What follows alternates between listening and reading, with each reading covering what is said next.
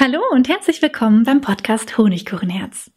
Ich bin Lilia und in diesem Podcast erzähle ich dir von meinen Erfahrungen mit Gott und erkläre dir, wie du in deinem Leben und besonders auch im Alltag mit Gott zusammenleben kannst. In der letzten Episode habe ich darüber gesprochen, wie du einen guten Jahresrückblick mit Gott gestalten kannst. Falls du sie nicht gehört hast, würde ich da lieber anfangen. Ich hatte erzählt, dass du das Vergangene durchstöbern kannst und dich erstmal auf die schönen Dinge konzentrierst und dann Gott gegenüber deine Dankbarkeit ausdrückst. So, wahrscheinlich gibt es auch Dinge, die dir beim Durchblättern deines Kalenders aufgefallen sind, die nicht schön waren. Wenn du da etwas Zeit brauchst, mit Gott drüber zu reden, dann nimm dir die Zeit. Pass aber auf, dass du nicht in depressive Gedanken kommst. Ich konzentriere mich bei meiner Jahresreflexion dieses Jahr in diesem Punkt hauptsächlich darauf, was ich selber besser, also anders machen kann.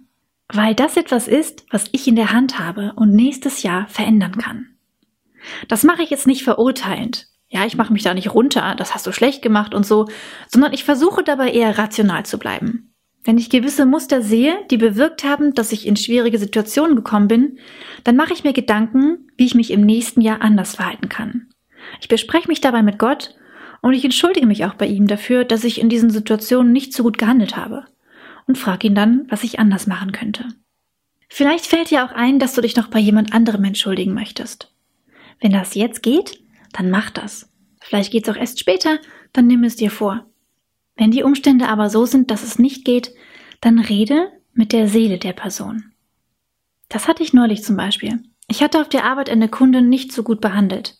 Mein Tag war schon sehr stressig gewesen und jemand wollte bei uns im Geschäft, das Spielzeug verkauft, etwas umtauschen, hat aber nur den Beleg einer Pizzeria dabei. Die Kundin kam schon sehr aufgebracht in den Laden und ja, normalerweise bin ich da eigentlich eher gefasst und höre mir an, was die Kunden sagen wollen, aber an dem Tag war mir das einfach zu bunt und ich habe sie relativ schroff abgewiesen. Und später habe ich mich dann echt geärgert, denn ich hätte es auch anders lösen können. Die Person konnte ich dann aber nicht mehr im Nachhinein anrufen, um mich zu entschuldigen, da ich überhaupt keine Nummer von ihr hatte. Also habe ich mich dann zu Hause kurz hingesetzt und mich bei ihrer Seele entschuldigt. Ich glaube, es ist angekommen. Und dann habe ich auch nochmal mit Gott darüber geredet. Bei mir hat es sich dann jedenfalls gelöst. Ich hoffe, das hat dir ein paar Ideen für deinen Jahresrückblick gegeben. Geh wirklich durch, was nicht so gut funktioniert hat, entschuldige dich, wenn du etwas falsch gemacht hast und schau mal, wie du dein Verhalten ändern kannst, dass es nächstes Jahr besser wird.